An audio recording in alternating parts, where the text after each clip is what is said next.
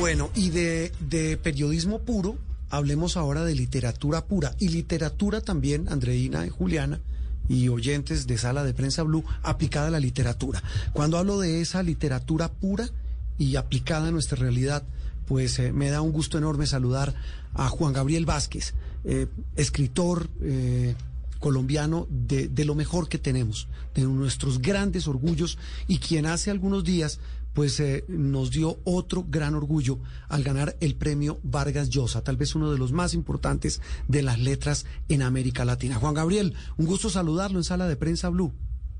Buenos días, ¿cómo les va? Muchas gracias por la invitación. Bueno, Juan Gabriel, ¿dónde lo agarramos? ¿Dónde anda?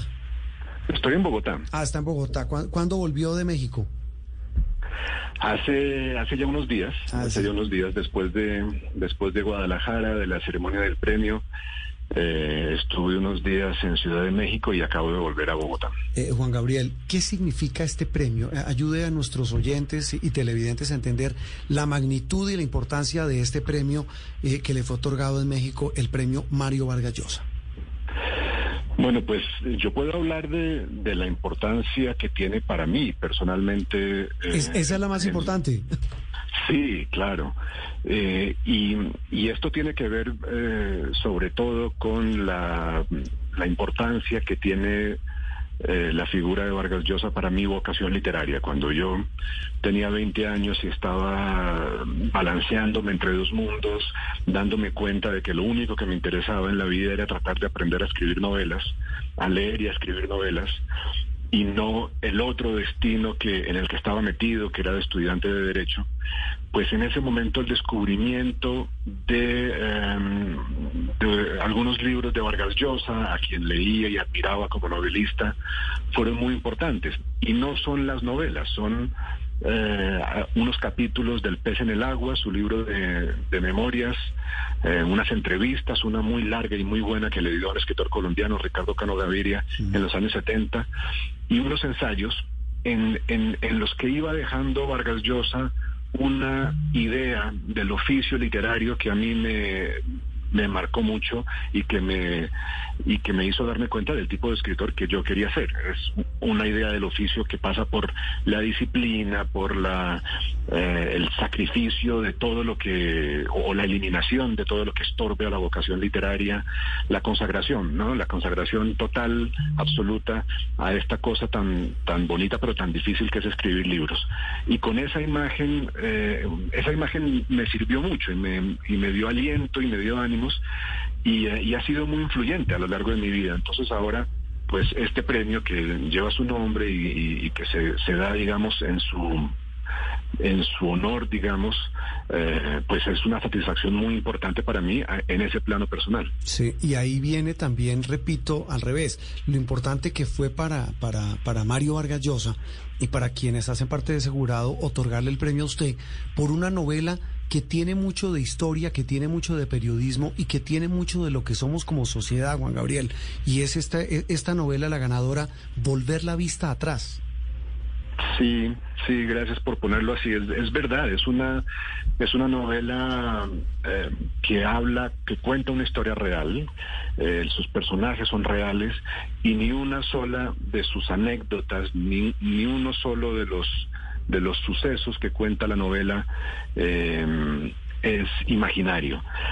Eh, sin embargo, yo insisto en que es una novela porque lo que yo hice con mis 30 horas de, conversación con Sergio Cabrera, con la investigación eh, que hice sobre la guerra civil española, eh, la revolución cultural en China, los movimientos armados en Colombia de los años 60, que son todos los espacios que cruza la novela, lo que yo hice con eso fue tratar de eh, interpretar a estos personajes, de meterme en la cabeza de Sergio Cabrera, de su hermana Marianela, de su padre Fausto, para entender, para entender cómo había sido ese, ese proceso en el cual eh, grandes movimientos de la historia se les metieron a ellos en las vidas privadas y las modificaron y las cambiaron y las, y las arrastraron.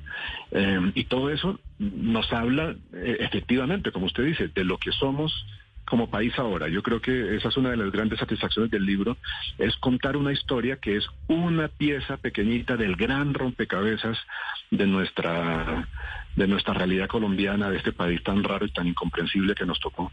Eh, eso es lo que, eso es una de las cosas que espero que los lectores encuentren en el libro.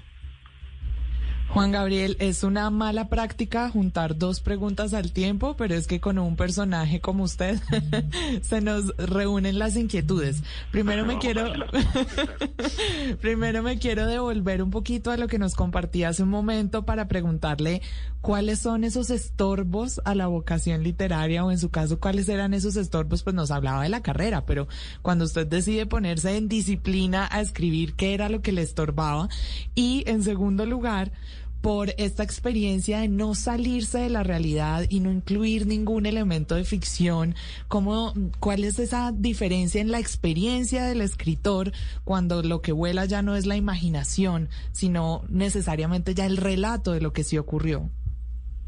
Bueno, comienzo por, por la segunda. En realidad, imaginación sí hubo. Eh, lo que pasa es que lo que yo traté de hacer fue, a partir del relato de hechos reales y a partir de mi investigación de hechos reales, eh, hacer, como decía antes, una interpretación de lo que fue vivir esos momentos. Y eso requiere eh, un tipo de imaginación especial que es ese del que hablaba, meterse en la cabeza de los personajes, sentir como ellos, eh, entender lo que están viviendo.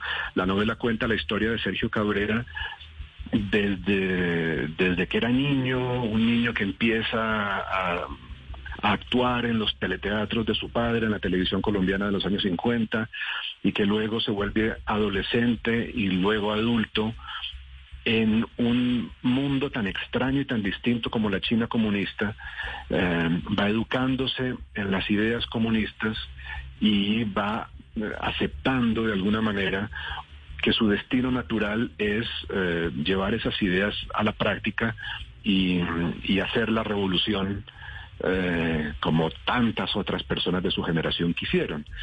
Y luego viene el desencanto, eh, la desilusión, las, las heridas, ¿no?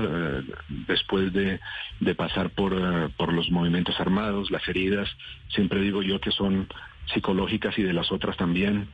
Eh, y toda esa, toda esa relación emocional, eh, psicológica, íntima, con los procesos que son históricos, políticos, muy grandes. Todo eso es lo que a mí me interesaba contar. Y para todo eso sí fue necesario un, un, trabajo de imaginación que yo llamo moral. La imaginación moral que es lo que nos permite entrar en las emociones de otra persona para tratar de, de saber qué es lo que pasa ahí. Em, de todas maneras sí fue un esfuerzo, sí hice un esfuerzo muy grande por, eh, por eh, ser absolutamente fiel a la a, lo demás, a los a, las anécdotas que Sergio eh, me contaba, reconstruirlas de una manera fiel, tener la precisión sobre eh, una, un dato de la revolución cultural o de la guerra civil española que vivió el padre de, Sergio, Fausto Cabrera, me parecían a mí tan importantes como decir exactamente qué marca de cigarrillos estaba fumando Sergio el día en que le dio un beso a su novia de adolescencia en la Embajada de Inglaterra en Pekín. ¿No? Entonces, ese tipo de, exactitud eh, en, los, en los datos, en los hechos, me parecía importantísima y al mismo tiempo iba yo haciendo ejercicios de imaginación para contar lo que pasaba por dentro de estos personajes, que es finalmente lo que hace la novela, ¿no? Las novelas cuentan todo ese lado que ni la historia ni el periodismo pueden contar. Em, ahora la primera pregunta. sí. La pregunta, la pregunta sobre los estorbos. Bueno, la carrera era, era desde luego el primer obstáculo, ¿no? La carrera en la que yo me había embarcado, em, porque vengo de una familia de abogados y ese era un poco mi destino. Y fue, fue difícil decir, decirme a mí y también decirle a mi familia que a mí lo que me interesaba realmente era leer y escribir novelas. Y a partir de ahí, entonces, el tema de la supervivencia económica que siempre es tan tan engorroso para, para los escritores, para los artistas, eh, para mí se convirtió en un reto personal de no no ganar uh, un solo centavo que no viniera de la máquina de escribir en algún sentido.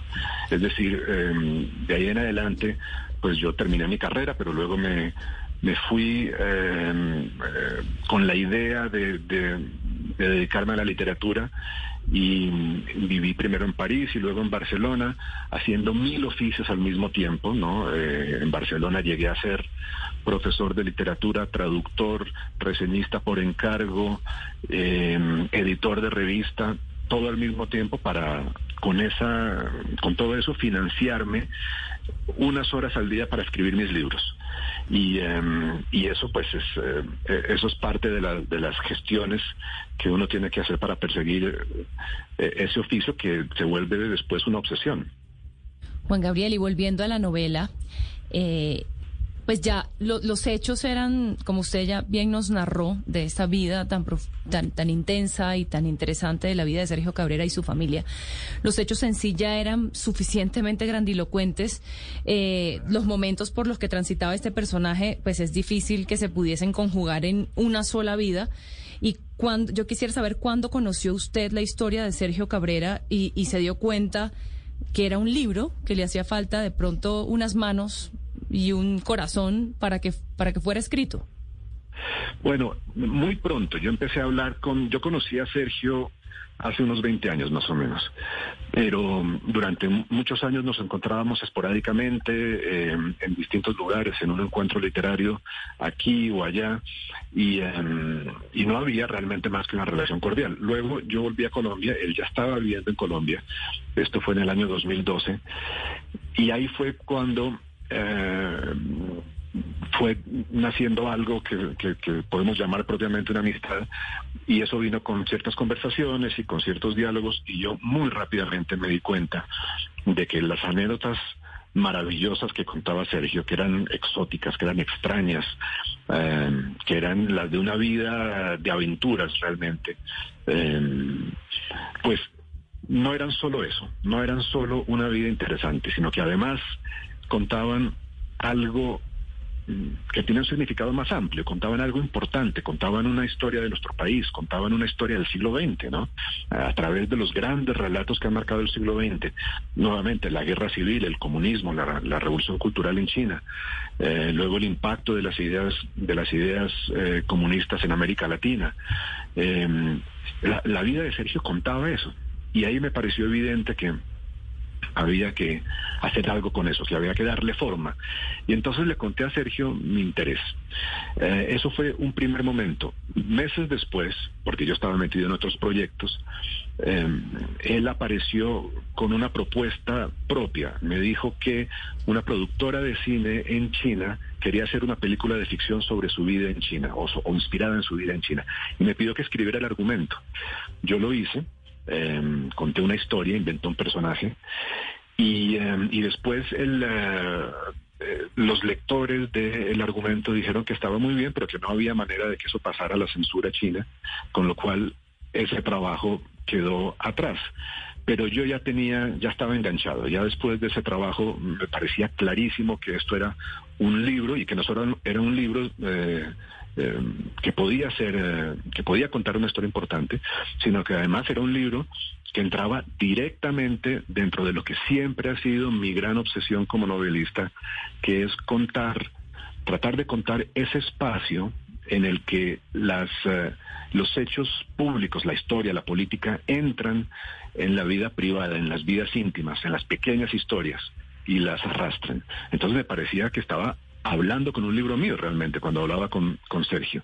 Y a partir de ahí entonces nos sentamos con regularidad mientras yo hacía otras cosas y él también. Em, y, eh, y, el resultado pues estalló mm, justo antes de que comenzara la, la pandemia, la cuarentena. Y, em, y entonces durante el 2020 eh, yo estuve exclusivamente dedicado a este libro y, y salió a finales de ese año. Sí, es lo que uno llamaría el resultado de la pandemia, el resultado de esos meses de pandemia. Pues Juan Gabriel, de verdad un gusto, un orgullo, un placer enorme. ¿Qué viene en ciernes? ¿Qué hay en ciernes en la, producción literaria? ¿En, qué andamos? Bueno, pues ya me gustaría a mí saberlo. Eh, sí, pues a todos nos encantaría, la verdad. No, Juan Roberto está como cuando una mujer está, acaba de tener un hijo y le pregunta que para cuándo el hermanito. No, pero es que, no, pero es que este parto, este parto, mire que fue el año pasado. O sea, ya, ya está recogiendo los frutos, los premios. No, hay, hay una, hay una cosa que, que me pasa a mí y es que mis mis proyectos duran mucho tiempo dando vueltas antes de que los escriba. Como digo, el de el de Sergio surgió hace pues siete años antes de que lo escribiera. Eh, no sé, La forma de las ruinas también duró siete años por ahí dando vueltas. El ruido de las cosas al caer fueron diez. Entonces, por supuesto que ahora tengo dos cosas que están dando vueltas por ahí, pero no tengo ni la menor idea de cómo se escriben, que es lo que importa. Que eso es lo que importa, pero seguramente esos hijitos nuevos, como dice Andreina, seguramente darán unos frutos maravillosos. Como siempre, un gusto, Juan Gabriel. Lo, lo, lo, admiramos mucho, lo queremos y de verdad, uno, un grande de la literatura que, que nos llena de un, un profundo orgullo. Muchas gracias, feliz domingo. Muchas gracias a ustedes, qué gusto haber hablado con todos. Juan Gabriel Vázquez, ganador de la Bienal de Novela Mario Vargas Llosa. Bueno, les, les cuento rapidito antes de irnos eh, con los otros cuatro finalistas que competía. Eh, la argentina Selva Almada, la española Rosa Montero, la mexicana Carmen Boullosa y el chileno Alejandro Zambra.